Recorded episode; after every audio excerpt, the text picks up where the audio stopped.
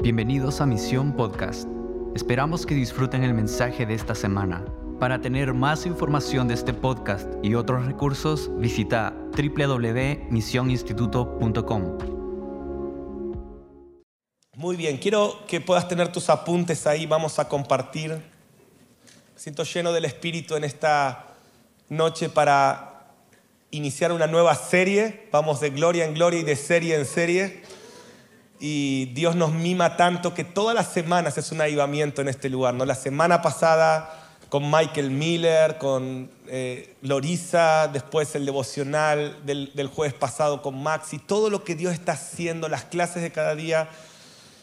Pero quiero empezar una nueva serie en esta noche llamada En las cámaras del Rey, que es la palabra profética que Dios nos está dando para el 2024. Y es el lema de nuestro tiempo en febrero, que creo que este año, con todo lo que estamos viviendo, va a ser sin precedentes lo que Dios nos va a dar sobre el entendimiento de los últimos tiempos de Israel, de, la gran comisión y todo lo que vamos a hablar en esa semana intensiva.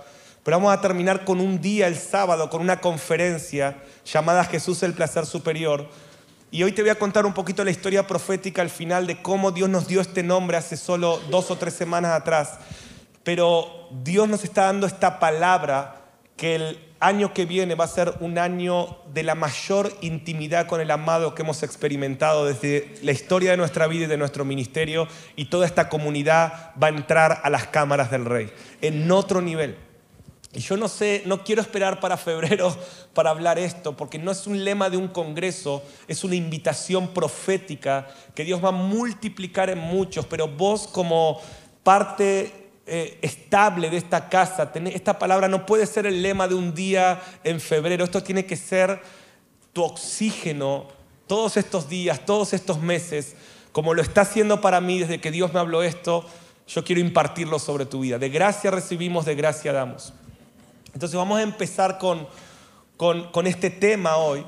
Y encima, el martes pasado, cuando Michael Miller estaba predicando, y él habló la última parte de Mateo 16, ¿quién dicen que soy?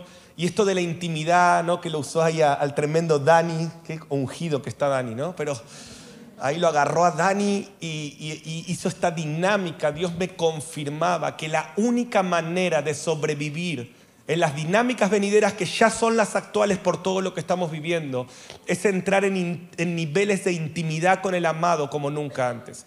No vamos a poder estar de pie en todo lo que viene, si no desarrollamos esa relación de ojos de paloma, como recién orábamos, y de una intimidad mayor con el Señor. Así que no sé cómo es tu intimidad con el Señor, pero déjame decirte que el Rey te está invitando a sus recámaras. Que para lo que viene, para un tiempo sin precedentes, no solo necesitamos una respuesta sin precedentes, yo digo amén a eso, pero también necesitamos una intimidad sin precedentes. Y yo estoy en eso y, te amo tanto que no me lo quiero quedar, te lo quiero impartir. Así que hoy te vas a ir con mucha más pasión por la intimidad con el Señor. Lo que nos va a preservar en esta hora difícil es la revelación correcta y profunda de Jesús. Necesitamos responder esta pregunta, ¿quién dicen que soy? De otra manera, necesitamos desarrollar una cercanía con Jesús en este tiempo. Yo te quiero llamar y después de estos 40 minutos, 50 minutos, se va a encender un fuego en tu corazón para que esta pregunta que recién cantábamos sea un oxígeno para vos en estos días. ¿Cuál es la belleza? Quiero conocer cuál es la belleza. Quiero conocerte más, quiero descubrirte más. No vamos a poder estar de pie si no conocemos la integralidad de la revelación de Cristo que está disponible para nosotros. Sobre todo en la faceta del que ha de venir. Y cuando estudiamos Apocalipsis siempre hablamos de que nos revela estas tres facetas de Jesús. Jesús como juez. Si no podemos descubrir esa faceta de Jesús que viene a soltar juicios, vamos a ofendernos con Él cuando las cosas pasen o aún las cosas que hoy están pasando.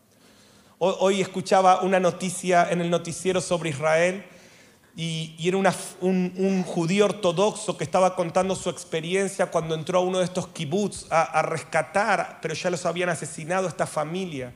Y yo no les voy a reproducir lo que él dijo porque ni siquiera puedo hacerlo sin sentirme destruido de los detalles que este hombre contó, que son aberrantes, son irreproducibles, la tortura, la mutilación que él describió en estos niños de 6 y 9 años y en estos papás atados, torturados, al punto que esta periodista, obviamente no cristiana, escuchando eso, dijo, lo, frenó y dijo, estaba con todos sus ojos llorosos y dijo, esto es, no puedo ni siquiera seguir escuchándote, le dijo.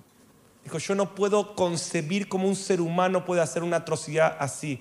Esto ya no es humano. Y yo cuando dijo eso dije, amén, esto es diabólico. Esto es el espíritu del anticristo. Y, otra de las personas periodistas del mismo canal dijo, yo hace una semana que no duermo, si bien estoy acá en Argentina, solo por repasar en mi mente estas historias, no estoy pudiendo dormir, siento que esto me, me va a afectar para toda la vida. Y lo mismo va a pasar con muchos, y esto no es nada todavía a lo que la Biblia dice que va a pasar, lo mismo va a pasar con muchos cristianos. Ante las dinámicas de los últimos tiempos van a afectar su psicología, los van a traumar. La única solución para poder atravesar las dinámicas actuales y venideras en victoria es tener los ojos tan cerca de nuestro amado que la belleza de ese hombre consuma toda la maldición de estos tiempos. Oh, no hay otra. Por eso el Señor dijo, si esos tiempos no los acorto, nadie sería salvo. Todos apostatarían, muchos van a apostatar. Pero si no a corto, pero el amor de muchos se enfriará, pero el amor de otros se avivará. ¿Y quiénes son esos? Los que tengan los ojos en la revelación correcta de Jesús.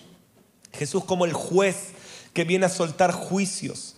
Jesús como el rey. O sea, es entender sus juicios, pero también es entender su reino en otra dimensión. Que viene a establecer su gobierno.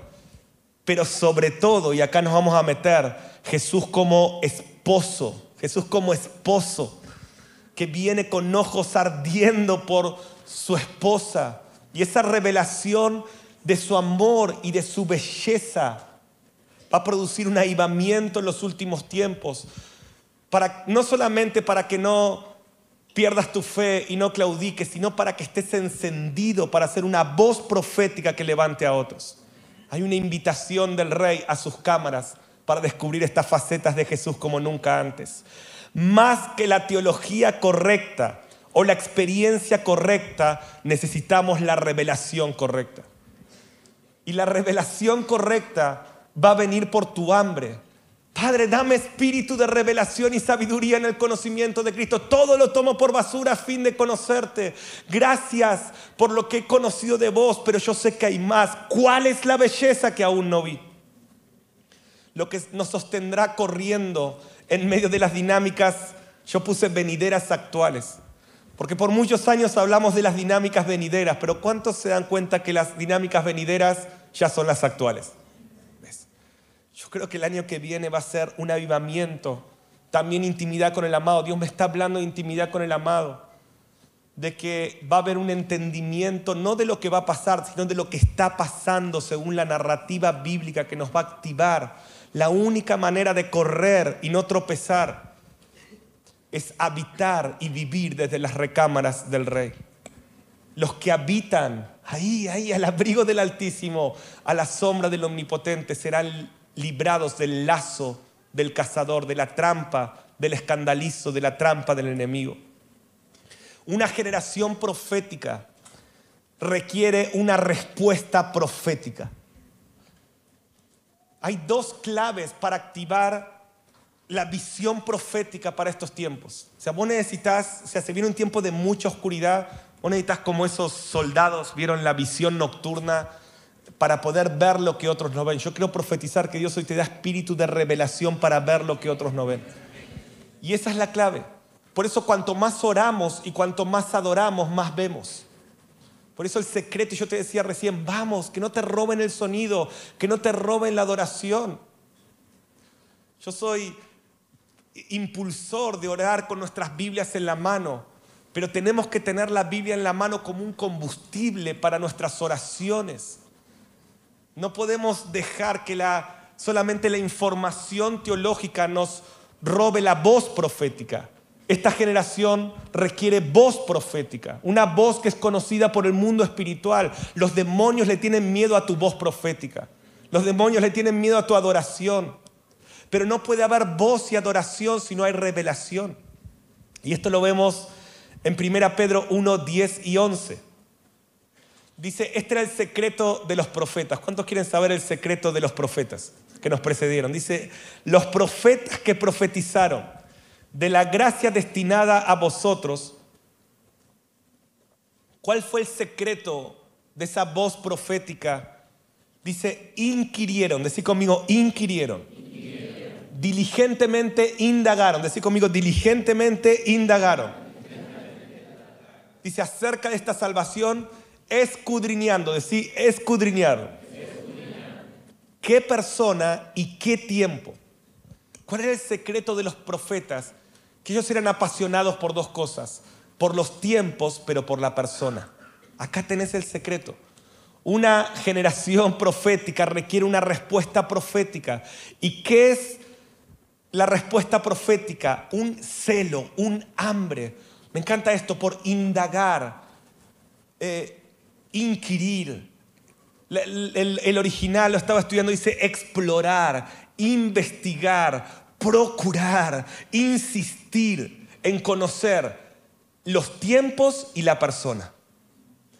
Y yo creo que hemos hecho bien la tarea en estos años y Dios nos ha acelerado en el entendimiento de los tiempos, pero ahora entra una temporada de inquirir, profundizar, escudriñar la persona de Cristo y descubrir una belleza que hasta ahora no viste. Oh, me encanta eso.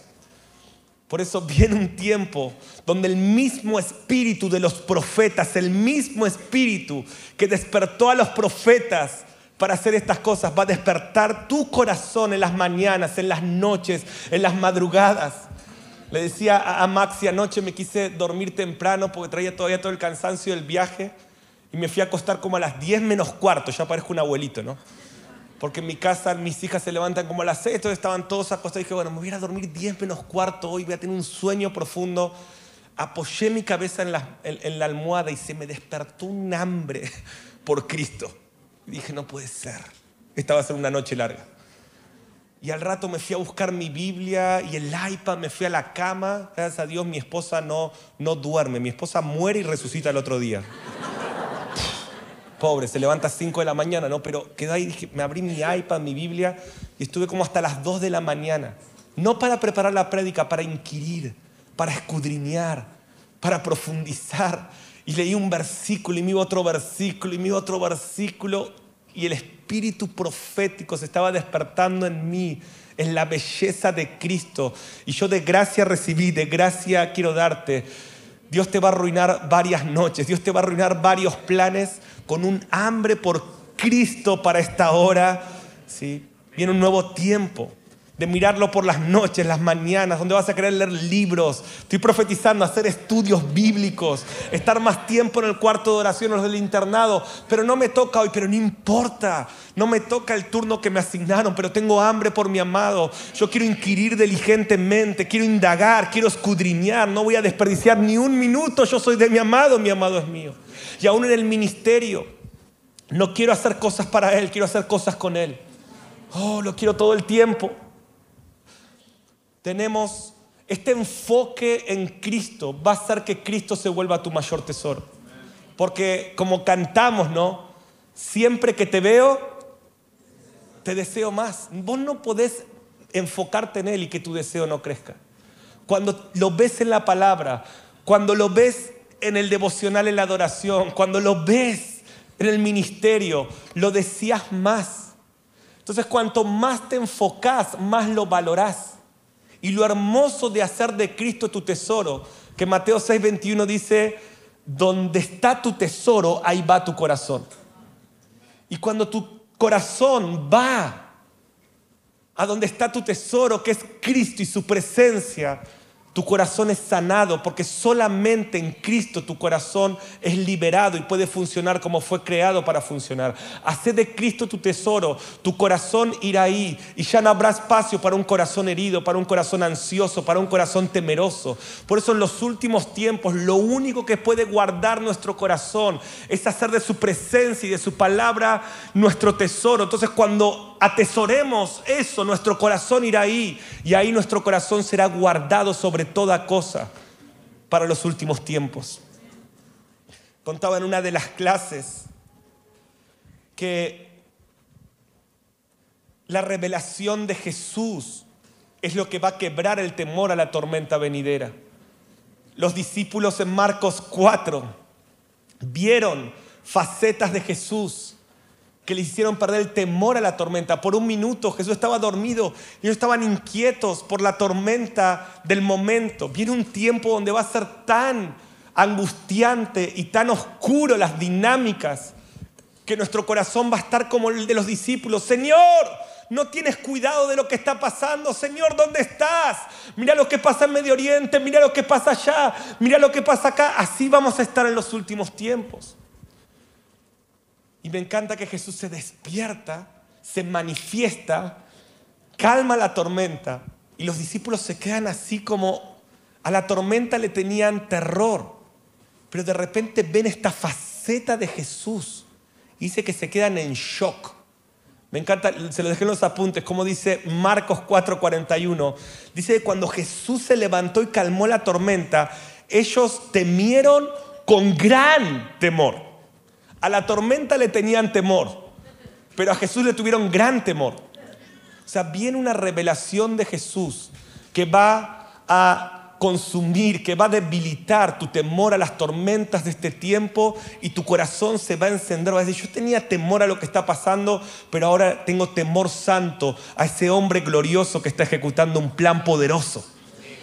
Por eso el temor a la tormenta es un síntoma de falta de revelación de Jesús. Si vos estás con temores a todo lo que está pasando, necesitas entrar a las cámaras del rey donde la revelación de su majestad, de su gloria, de la magnificencia de su plan, va a encender un temor santo en vos, que va a provocar una revelación tremenda. Y esos discípulos que habían caminado con él y parecía que lo conocían, dijeron, ¿quién es este? ¿Quién es este? ¿Quién es este? Yo quiero profetizar esto sobre tu vida. Eso me está pasando. No importa cuántos años de cristiano llevas. Viene una temporada con Jesús donde va a ser tan profunda la revelación que vas a decir, ¿quién es este? Yo creí que lo conocía, pero me doy cuenta que hay más, que hay una belleza que nunca vi y esto viene para nuestras vidas. Prepárate. Prepárate. No te estoy emocionando. Esto es real. Hay una invitación a obtener una revelación de su belleza, de su majestad. Que vas a ver la tormenta, pero cuando veas la tormenta de gloria que hay en el interior de ese hombre, se va a despertar una adoración como nunca antes la tuviste. Ahora, para obtener esta revelación de su belleza, todo esto que hablé hasta ahora fue introducción, pero acá empiezo la prédica. Para esta revelación necesitamos entrar a sus cámaras. Necesitamos entrar a esos lugares de intimidad. Ustedes saben que una de las cosas que trato de enseñarle a toda esta familia y trato de vivir es no menospreciar las profecías, no menospreciar las profecías bíblicas, pero tampoco menospreciar cuando viene alguien enviado por Dios y suelta una profecía. Toda esta semana le estoy hablando a casi todos los grupos sobre la profecía que dio Michael Miller la semana pasada sobre ese violín sin cuerdas. Y cuando viene una profecía, yo la escudriño, indago y me quedo orando por eso. Y esto que estoy hablando, Dios lo despertó después de Isea, cuando estuvo Benjamín Núñez profetizando. Y una de las cosas que él dijo, él dijo esto, Dios les va a entregar el libro de cantar de los cantares con una revelación fresca, como no ha habido en otro lugar. En este tiempo yo veo a Jesús dándoles el libro de cantar de los cantares. Yo dije, amén. Y no solamente dije amén, sino que empecé a escudriñar, empecé a estudiar. Y, eso va a ser el lema del año que viene y hasta estamos rearmando nuestra materia que tenemos en misión porque había una revelación, pero Dios dijo, voy a llevar su revelación a otro nivel. Así que el año que viene prepárense para cantar la canción de las canciones con entendimiento. Y esto va a llevar tu revelación de Jesús a otro nivel. O sea, cuando se te revele el amor de Jesús en cantar de los cantares, no vas a poder dejar de orar, va a ser nuestro combustible para adorar día y noche, para orar día y noche. Esto es el secreto. Y créeme que yo ya lo probé y, y lo vas a probar y va a ser tremendo. Ahora les quiero hacer un resumen, solo un resumen. Hoy va como el tráiler de lo que vamos a ver las próximas semanas y sobre todo el año que viene. Cantar de los cantares es la canción de las canciones. Si los salmos son canciones, esta es la canción de las canciones. ¿Cuántos Dios usa los salmos para revelarte su amor? ¿Sí? ¿Cuánto cuando están medios depre abren un salmo? ¿No? no, eso funciona siempre. Bueno, este es el salmo de los salmos. Este es el cantar de los cantares. si se te revela este, no estás nunca más depre. Detallan una historia de amor entre Salomón y una mujer sulamita. Una relación que pasa varias temporadas y procesos. Su contenido es poético y profético y nos ayuda a dimensionar el amor que ese hombre, Cristo, el esposo, siente por su iglesia, por nosotros y cómo responder en cada temporada de esta relación. Por 1900 años este libro fue estudiado por judíos y también por judíos cristianos que han interpretado este, esta canción y esta relación como una alegoría entre el amor de Dios e Israel y el amor de Dios y su novia. Pero en los últimos 200 años la iglesia moderna ha cambiado la interpretación y ha usado este libro solamente para charlas matrimoniales. Y, y, aunque está bien eso, pero hay un amor supremo revelado en esta relación que cuando vos estudias Cantar de los Cantares, lo he leído, no les miento, unas 15 veces en los últimos dos meses, una y otra vez, o más, más. Cuando vos estudias esto y, ves esa relación de amor entre esta sulamita y este novio, y vos empezás a conectar eso con otros textos de la Biblia y te das cuenta que es un lenguaje poético y profético que revela nuestro amor inmaduro por Él, su amor perfecto por nosotros y cómo Dios lleva a la iglesia de un amor débil e inmaduro a un amor perfecto para celebrar una boda. Entonces quiero hacerles un tráiler rápido de los ocho capítulos de Cantar de los Cantares para dejarles un mapa, para que en este tiempo puedan abrir Cantar de los Cantares y estudiarlos. Y después voy a terminar con algunos principios, pero el capítulo 1 de Cantar de los Cantares, ahí lo vamos a tener, revela, es la revelación de su amor. Esta es mi interpretación, sé que varios lo llaman de distintas maneras, pero déjame llevarte en esta conversación. Es la revelación de su amor transforma la crisis e inmadurez de la novia. Esta historia de la sulamita y, el rey empieza con una, una mujer que tiene un amor inseguro, un amor inmaduro. Pero ese novio le empieza a revelar tanto su amor y sus planes y la mete en sus cámaras. Y aunque ella es inmadura, él la vence con su amor. Y ese amor la empieza a transformar. ¿Cuántos reconocen que tu amor con él empezó inmaduro? Y él se enamora de una novia que tiene un amor débil e inmaduro. Oh, gracias Señor. ¿Cuántos han empezado una vez? Hasta que yo no madure, Dios no me va a amar. No, no, no. Necesitas leer Cantar de los Cantares. Cantar de los Cantares, ella está como, bueno, el capítulo 1 lo voy a hablar ahora al final. Capítulo 2 refleja el primer amor. Ya ahora esta novia entendió que aún en su inmadurez la ama y la desea y está dispuesta a dar todo por ella.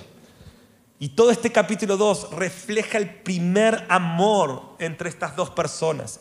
Ella descubre quién es para él y su amor que él tiene por ella. Y cuando descubre esto, ella dice, nadie me amó así, yo me quiero quedar acá para siempre. ¿Cuántos se sienten identificados en su relación con Dios? De repente ese amor inmaduro, Dios oh, te vence con su amor. Y ella dice, me llevó a la mesa del banquete, por ejemplo, ahí en Cantares 2 me llevó, su bandera sobre mí es un amor. Me senté, dice Cantares 2, debajo del deseado y me quise quedar ahí. Cuando vos probás ese amor, no te querés ir más. Y esto lo llamamos el primer amor. Y él la llama más profundo, le dice, ahora, amada mía, ven, sal de tu escondite, hazme oír tu voz. Esto parece que es lo mejor, pero hay mucho más. Recién estamos empezando nuestra historia de amor. Muy interesante el último versículo de este capítulo, que ella va a decir, huye, vete. Ese último versículo la palabra en español es vuélvete, pero cuando vas al, al original, ella no le está diciendo que venga, sino que se vaya y dice, vete porque hay sombras en mí. Así que ella está disfrutando este primer amor, pero de repente se da cuenta que hay sombras y hay oscuridad en ella. Y le dice, yo no soy digna de este amor, así que vete y cuando resuelva estas cosas, ahí vamos a poder tener esta relación. Cualquier similitud con la realidad, pura coincidencia. ¿no? Y él está diciendo, no, Vamos a tratar esa. Yo sé que tu corazón está lleno de oscuridad, pero yo te amo y mi amor te va a transformar. Y vamos a resolver esa sombra juntos. No lo vas a hacer separado, pero ella dice, lo quiero hacer separada. Y eso le trae malas consecuencias. Y ahí llega el capítulo 3 de Cantar de los Cantares. Que la relación entra en un proceso, el proceso de la relación.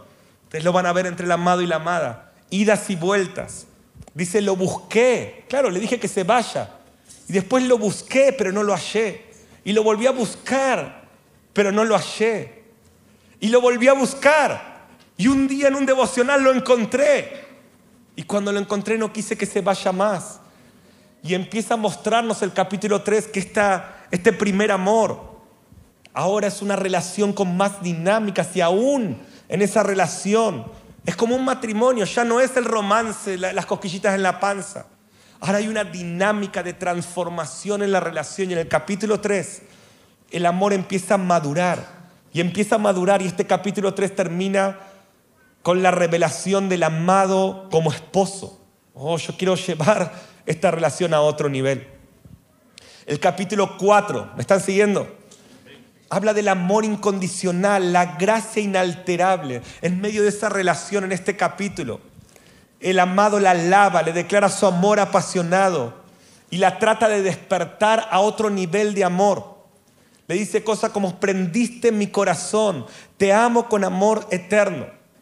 Y, va a aparecer esta frase, grabátela, que esta va a aparecer varias veces en Cantar de los Cantares, yo se las puse en Dios habla hoy para entender bien esta frase, que aparece varias veces el amado va a decir, prométanme mujeres de Jerusalén por las gacelas y las cervatillas del bosque, no interrumpir el sueño de mi amor, déjenla dormir hasta que quiera despertar. Oh, esto es tremendo.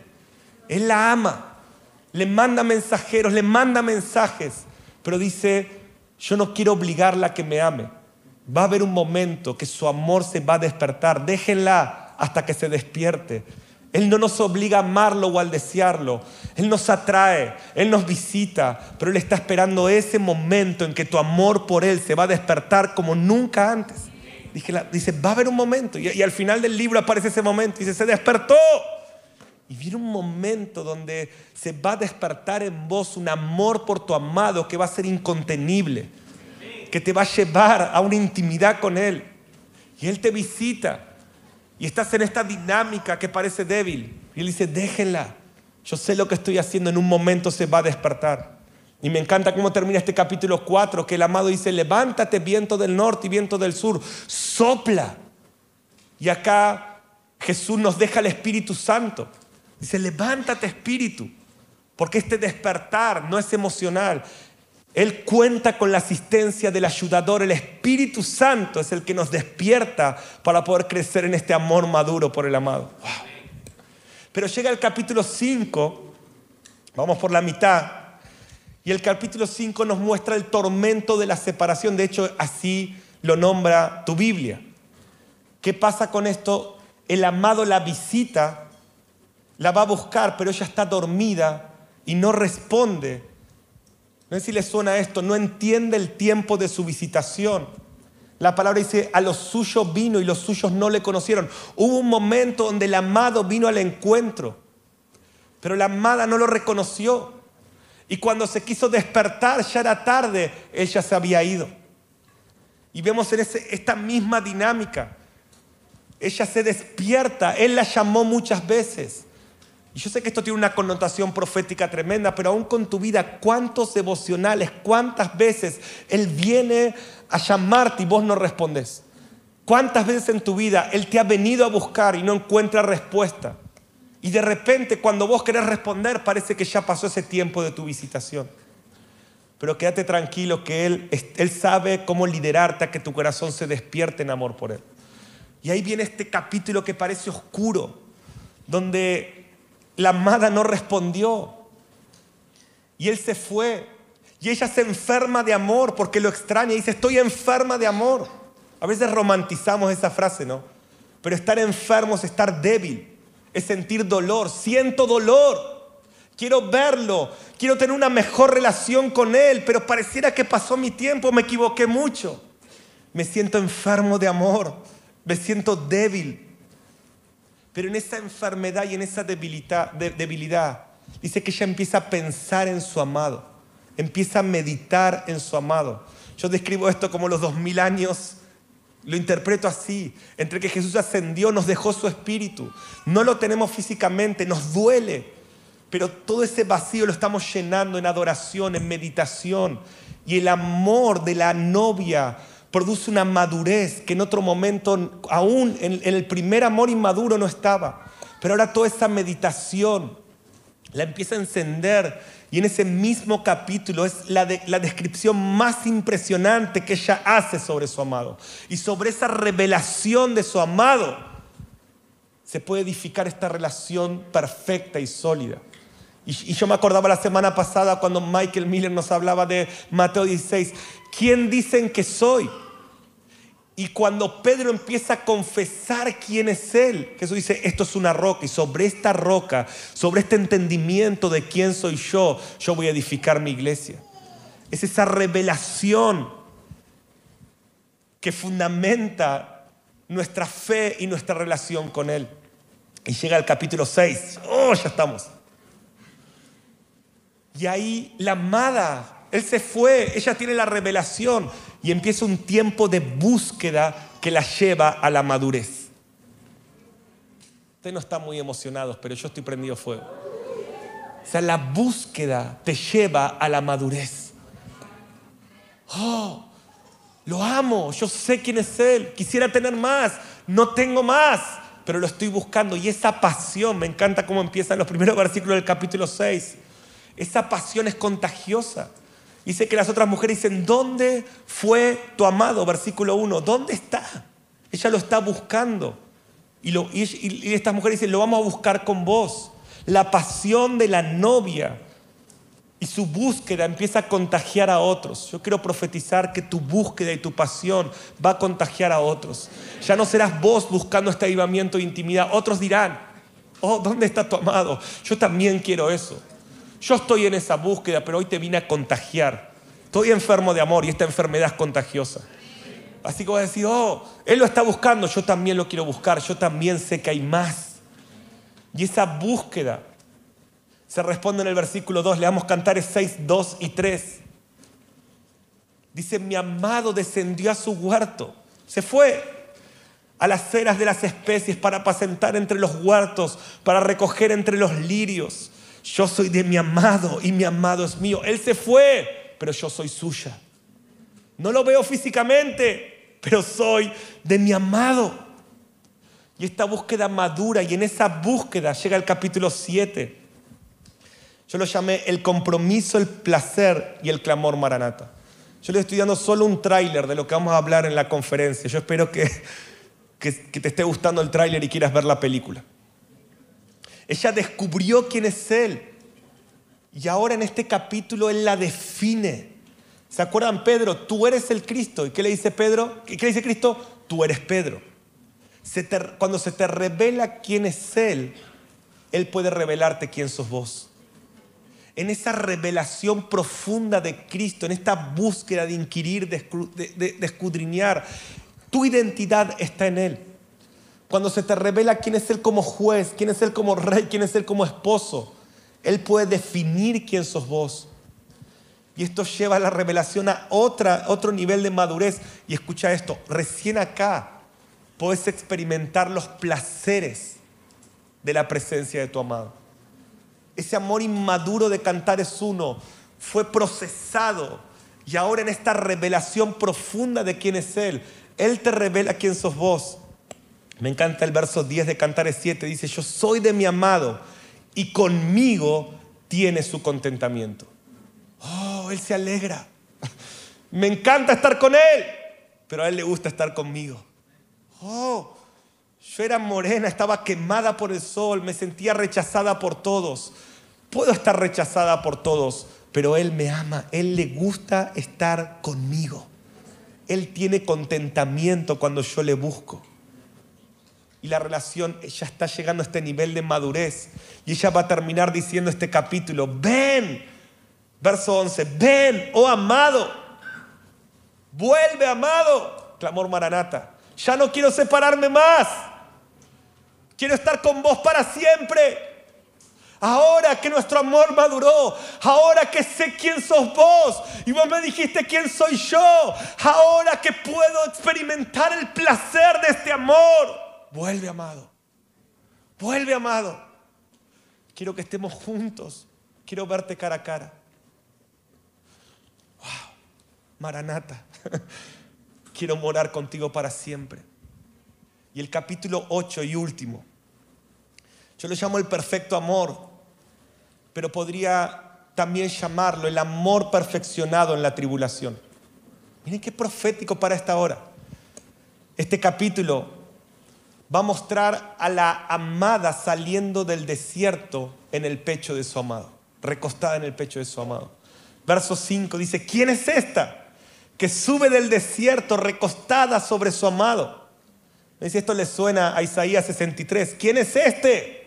Dijo Isaías, que viene del desierto, pero esto nos da otra cámara del mismo evento. Dice, Él no viene solo. Apocalipsis dice que Él vendrá con todos sus santos. Dice, ¿quién es esta que viene del desierto, recostada en su amado, debajo de un manzano te desperté? Finalmente te desperté. En ese lugar hubo dolores y dolores de parto. En ese lugar de tribulación y de desierto, yo te desperté y tu amor se perfeccionó. Tu amor inmaduro maduró por la revelación y se perfeccionó por la tribulación. Y ahora ella viene en el pecho de su amado.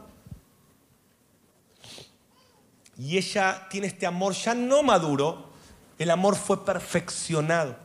Y en este amor perfeccionado que produce la tribulación y el desierto, ella va a declarar para mí la declaración más impresionante de la novia en Cantares 8, 6 y 7. Dice, ponme como un sello en tu corazón, como una marca sobre tu brazo, porque fuerte es como la muerte el amor, duros como el Seol los celos, sus brasas, brasas de fuego, fuerte llama.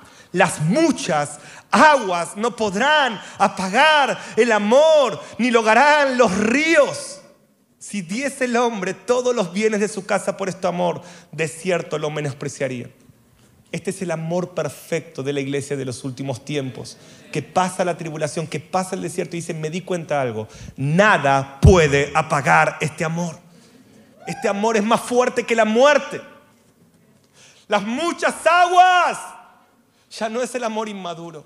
Toda esta dinámica, con esos momentos que a veces no entendemos con los momentos de cantares tres, que lo buscamos y no lo hallamos, y que parece que Él desaparece, pero Él no, él no se esconde porque no quiere tener intimidad con vos, Él se esconde porque quiere que crezca tu deseo, que crezca tu hambre.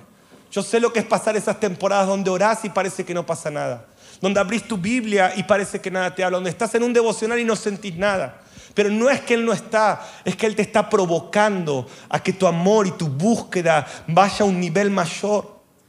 Yo sé lo que es esos momentos, son los momentos donde me pongo a ayunar como nunca antes. Digo, Dios, no te estoy encontrando, te estoy buscando y no te estoy hallando. Pero yo no me voy a dar por vencido, porque así quiero construir esta historia de amor con vos. No puede ser injusto, no siempre puede ser que vos seas el que me busque. También vos sos digno de ser buscado, sos digno de ser adorado, sos digno de que yo no me quede con los brazos cruzados, tire las mesas y te busque. Pero ahora llegó el final. Hoy ella dice, las muchas aguas no podrán apagar este amor. Y es más, si alguien me ofrece todos los bienes del mundo a cambio de este amor, yo sigo eligiendo este amor. ¡Ah! Si acá me ponen una montaña, decía este amigo mío el otro día, si me ponen una montaña de millones de dólares acá y del otro lado está el amor de Cristo, yo elijo el amor de Cristo. todos los bienes de este mundo no se comparan a ese amor. ¿Cuántos creen conmigo que la iglesia elegiría los dólares? no me respondas. Ya me respondiste. Y no estoy criticando a la iglesia, te estoy dejando el mayor desafío de liderazgo profético que tenemos vos y yo en los últimos tiempos. Que la iglesia entra al lugar donde entendemos que su amor es mejor que el vino. Y el versículo 14 termina con el clamor maranata. La, la novia dice, ahora así termina este canto. Es toda una canción, pero termina diciendo, apresúrate, amado mío, ven pronto, sé semejante a la gacela. Eso es, ven rápido, amado, ven, amado, ven. Mi amor maduró y ya no hay nada en este mundo que me sacie como verte. Me preguntaba este pastor cómo empezó el mensaje Maranata en mi vida. Y yo siempre cuento que empezó cuando eh, empecé a estudiar Apocalipsis en el 2008. Pero el Espíritu me dijo, no, quiero llevarte a cuando empezó. Y fue en el 2000, cuando yo estaba en México y en ese encuentro que yo tuve con Dios, Dios me empezó a recordar que mi oración inmadura en ese tiempo era, Jesús, quiero verte físicamente en esta habitación. Yo tenía el convencimiento de que Jesús iba a aparecer en mi habitación. Y por cinco años yo llegaba a mi habitación, me acostaba y, empezaba a orar y era tan fuerte mi deseo por Él que yo creía y estaba convencido que Él iba a aparecer físicamente en esa habitación. A veces era como decía esa canción, no, casi que lo puedo tocar.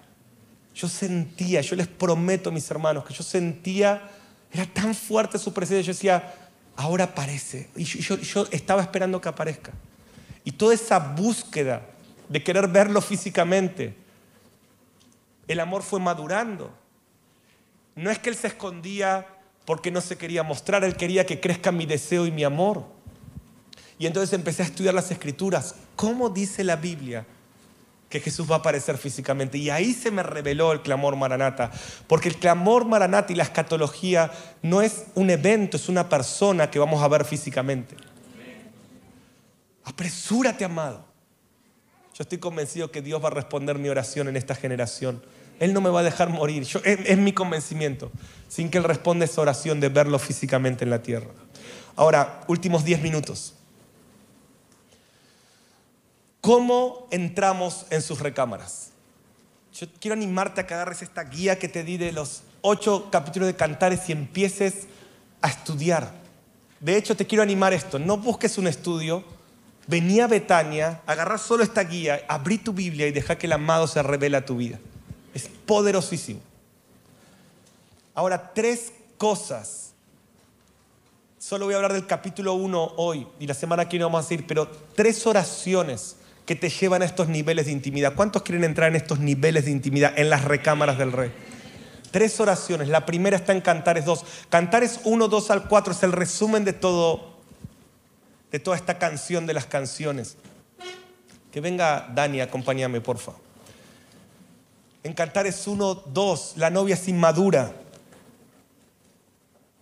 Dice, oh, si él me besara con los besos de su boca, así empieza esta relación. Dice, porque mejores son tus amores que el vino.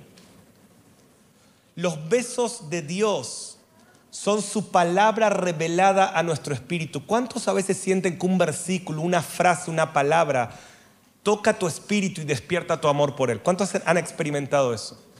Eso es un beso espiritual. De hecho, los rabinos judíos, sin tener la revelación del amor de Cristo, dicen que Dios los besa con la Torá, con las escrituras.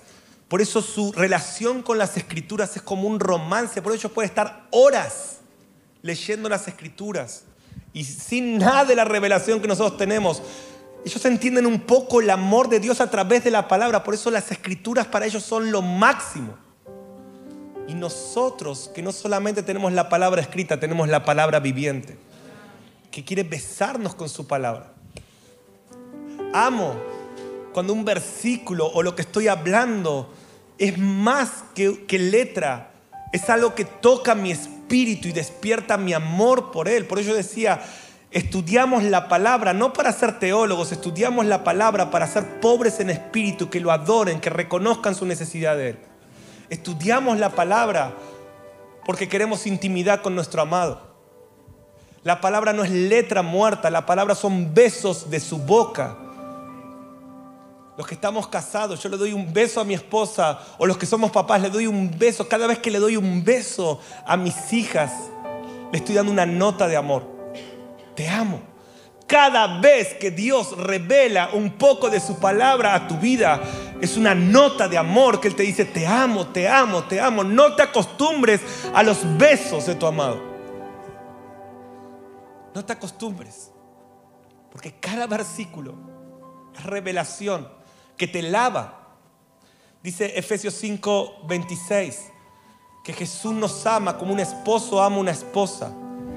Y dice que Él se entregó para santificarla, habiéndola purificado en el lavamiento del agua por la los besos de su boca te purifican, los besos de su boca, la palabra revelada produce santidad, produce pureza. La revelación de su palabra, cuando vos la ves desde el paradigma del amado, no ves tu Biblia como un versículo aburrido, ves tu Biblia como revelación que te lava, como Dios dándole notas de amor a tu espíritu que te despiertan. Oh, no vas a poder dejar de leer nunca más tu Biblia. Cuando veas esos 31.170 versículos como besos de la boca de tu amado que te ama con pasión, te vas a volver un adicto a la palabra. Vas a elegir sus besos antes que los besos de otros amantes. ¿Por qué estás siendo tan besado por otros amantes? Redes, Netflix y tantas cosas, pornografía, porque todavía no probaste los besos de la boca de Dios. Su palabra te lava, su palabra te libra de tentación, su palabra pone una antorcha en tu mano para los días oscuros. Su palabra te libra de la tentación de Satanás. ¿Cómo Jesús venció la tentación? Con la palabra. Entonces, la revelación de su palabra viene cuando vos orás, bésame. Bésame, amado. Para entender. No tengas una mente corrompida. Estoy diciendo, Dios, revela tu palabra a mi espíritu para que se despierte mi amor por ti. Oh Señor, no quiero ser un teólogo. Quiero ser un íntimo. Bésame, Señor. No me dejes llenarme tanto de información en mi mente para volverme un fariseo que no entiende la intimidad. Oh Señor, bésame.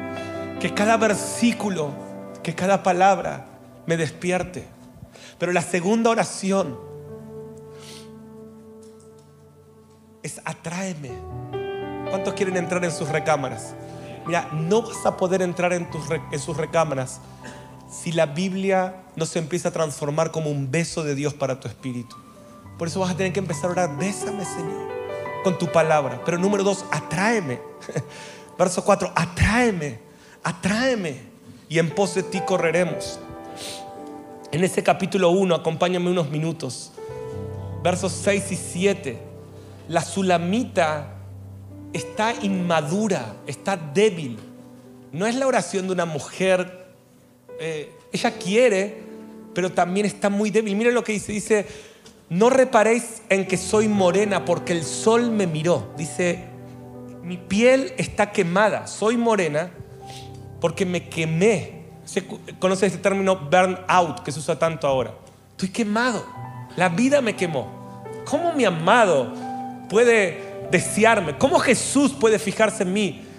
Estoy quemada, quiero estar con Él, Quiero entrar a sus recámaras, pero me siento quemado, Mariano. De hecho, me estás hablando y a veces me distraigo, o sea, estoy quemado. Y así estaba la sulamita. Dice, los hijos de mi madre se airearon contra mí, me rechazaron otras personas. Otras personas me rechazan. No tengo el favor de otros. Me siento quemado, me siento rechazado. Y dice, y mi viña, que era mía, no guardé o sea, me puse a guardar la viña de otros y descuidé la mía. ministerio sin intimidad. Ayudo a otros, pero me doy cuenta que en ese proceso me quemé, me, me siento rechazado, estoy enojado con la iglesia, siempre serví a otros, pero me di cuenta que descuidé mi viña, mi vida de oración, mi intimidad. Y así se presenta la tsunamita, quemada, rechazada y perdió lo más importante. Y miren lo que dice el verso 7, hazme saber, tú a quien ama mi alma, ¿dónde apacientas? ¿Dónde estás, Dios? Así empieza esta historia de amor que termina. ¿Quién es esta que sale del desierto en el pecho de su amado? Más fuerte que la muerte. Yo prefiero su amor. Pero ¿cómo empieza la historia? ¿Dónde estás, Dios? Y me encanta que Él sale a su encuentro. Ahora lo van a ver y va a decir, eres hermosa, amada mía. Oh, porque sabes que tu inmadurez y tu debilidad no lo aleja, de hecho lo atrae. Ella es inmadura, pero no es rebelde. Hay una gran diferencia entre ser inmaduro y ser rebelde. El deseo inmaduro que permanece terminará siendo perfeccionado. El rebelde terminará lejos, pero el inmaduro, ¿cuál es un síntoma que soy inmaduro y no rebelde? Que a pesar de mi inmadurez lo deseo. Que a pesar de todas mis metidas de pata, yo quiero que mi amado me atraiga. Y, si vos te mantenés aún en la inmadurez de tus tropiezos, deseándolo, quiero decirte que hay esperanza. Tu amor será perfeccionado. Y Él guiará tu relación con Él a la perfección. El rebelde termina lejos. La inmadurez cuando tropieza corre al amado. La rebeldía cuando tropieza se aleja. ¿Cuántos han tropezado en este lugar? Pero si los tropiezos te llevan a Él, hay esperanza. Pero la rebeldía tropezás y te enojas y te vas lejos de Él. Quiero decirte esto, vas a tropezar muchas veces, perdón, que te sea sincero. Pero en, en esa inmadurez, mientras no pierdas tu deseo por Él, vas a terminar perfeccionado, experimentando el amor de tu amado de una manera sobrenatural. Y Él nos desea, estoy terminando, Él nos desea, aunque somos inmaduros, Él te desea. Estoy quemado, pero me siento que descuidé. Te deseo. Y, miren cómo termina. Número tres, es la revelación de su amor apasionado te lleva a sus recámaras. Dice Cantares 1.4, el rey me ha metido en sus cámaras. A pesar de su estado, Él la lleva a un lugar donde le declara su amor y la transforma. Jesús no transforma a su amada con condenación. Jesús la transforma con un amor incondicional. Y cuando más quemado, rechazado te sentís, me encanta, verso 15 le dice, he aquí, tú eres hermosa. He aquí, eres bella, tus ojos son como palomas. ¿Saben que las palomas tienen ojos que no, no tienen mucho movimiento, son unidireccional, o sea, están enfocados. Dice, sos inmadura, pero siempre me volvés a mirar. Te equivocas, pero siempre volvés. Por eso tengo lo suficiente para poder transformarte y hacer de vos esa esposa, esa iglesia gloriosa. Sos hermosa, eres hermosa a pesar de tu condición. Te amo a pesar de tus errores siempre me terminas buscando. Y termino con esto, la revelación de ese amor furioso la transforma y despierta la adoración y se activa la relación. Él, él revela su amor, ella lo adora. Y en esa dinámica empiezan a, a desarrollarse este canto de los cantos que la va transformando de inmadura y débil en madura y perfecta. Y me encanta cantar es 2.1, dice, ella que hace un rato decía soy morena, rechazada, ahora dice soy la rosa de Sarón, el lirio de los valles, soy la más hermosa de todas las flores. Esa novia dice, me sentía mal, pero mi amado me metió en sus recámaras y ahora sé quién soy, sé lo que tengo y de acá no me voy más. En el verso 3 dice, bajo la sombra del deseado me senté, su fruto fue dulce a mi paladar, me llevó a la casa del banquete, su bandera sobre mí es el amor. Yo soy de mi amado, no lo suelto más. Este amor es mejor que el vino. Quiero más de ti, Jesús. ¿Cuál es la belleza? La revelación de su palabra, la revelación de su deseo, la revelación de su amor incondicional nos mete en sus cámaras. Venite, Meli, venga al equipo. Dios, el año que viene, vos no sabes el año que va a ser. O sea, la tormenta, quiero avisarles, se va a incrementar mil veces. Pero la revelación de Jesús va a estar por encima de la tormenta. Y los que le tienen miedo a la tormenta le van a tener más temor reverente y vas a decir, ¿quién es este? ah, yo creí que Jesús era el de la cruz. Ay, no. Vos tenés una partecita. Pero recibí esto, por favor. Viene un tiempo donde va a ser tan fuerte la revelación de Jesús. Yo estoy probando algo de eso y digo, Dios, hace 20 años te sirvo y no dejo de predicar. ¿Quién es este que se está revelando? ¿Qué es esto que estás haciendo, Señor? Nunca voy a olvidar cuando llegué a IHOP por primera vez, año 2013. Mike Bickel me dio cinco minutos. Solo tenía una pregunta. Después les cuento la versión larga de la historia. Pero me dio cinco minutos este hombre donde había ya un cuarto de oración por 14 años, día y noche incesante. Ahora, yo, ahora lo entiendo. Prometo que ese día no lo entendí. Yo le dije, gracias por estos cinco minutos. Tengo una sola pregunta. Le dije, tomé un avión, mi hija es una bebé de meses, vine por dos días acá, no estaba en mis planes. Dios me dijo que venga para hacerte esta pregunta. ¿Cuál es el secreto para mantener una casa de oración por 14 años, orando día y noche, ininterrumpidamente? Y yo así con mi libreta. Y nunca me voy a olvidar lo que me dijo. No lo entendí. Hoy lo entiendo. Dijo, la belleza de Jesús. Yo estaba así como que me iba a decir algo más.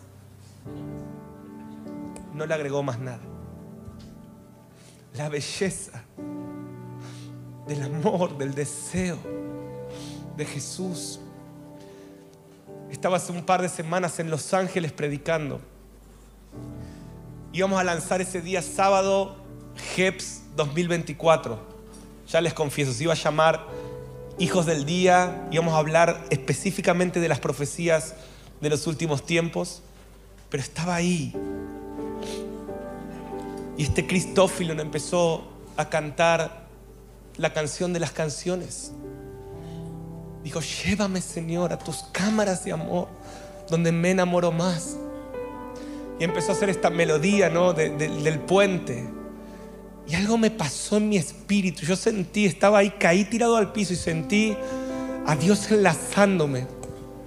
Dios me dijo, más que las profecías, más que la escatología, más que entender los tiempos, necesitan una profundidad en la persona. Mariano, te voy a enlazar, te voy a meter en mis cámaras de amor. Vas a conocer facetas mías que en 20 años no conociste. y el año que viene va a ser el año de mayor intimidad conmigo de la historia de tu vida. Después de llorar como dos horas, agarré mi celular, le dije a Caro, no, no saque la publicación. el año que viene va a ser un año de entrar en las cámaras del rey. Y vamos a entrar todos juntos. Y la iglesia va a entrar. Y desde ese lugar de tanta revelación de sus besos, de su hermosura, de su palabra, de su gloria, vamos a menospreciar la tormenta venidera y vamos a atravesar esas aguas que no podrán apagar el amor. El amor de muchos se enfriará, pero el amor de una novia apasionada y encendida por él atravesará el desierto en victoria y saldrá del desierto recostada en el pecho de su amado y estará con él para siempre. Llévanos, Señor. Oh, amado. Bésame con besos de tu boca. Enlázanos lo que has hecho estas semanas. Hazlo, Señor. No queremos cantar una canción más, Señor, desde nuestra debilidad, desde el sentirnos quemados, desde reconocer que hemos descuidado lo más importante, clamamos, llévame, méteme en tus recámaras, atráeme, bésame. No es un canto de una persona que se siente perfecta y aprobada. Es el canto de una iglesia que está enferma de amor, que quiere más, que se siente débil pero te desea, que se siente inmadura pero te mira, que sabe que hay más, que no entiende lo que viste en nosotros. Soy morena pero codiciable para ti. Otros rechazan, pero tú me deseas. ¿Por qué, Señor? ¿Por qué, Señor, me amas tanto? Te fallo mil veces y me vuelves a buscar. No desistes de mí. Tienes contentamiento en mí. Amas a tu iglesia. No te das por vencido. Eres capaz de morir en una cruz a vivir sin nosotros. Vamos, levántale tus manos ahí, dile, llévame a tus cámaras. Gracias por escucharnos. Esperamos que este mensaje te bendiga y transforme tu vida. Te invitamos a suscribirte y compartir este contenido. Para más información, visita www.misioninstituto.com.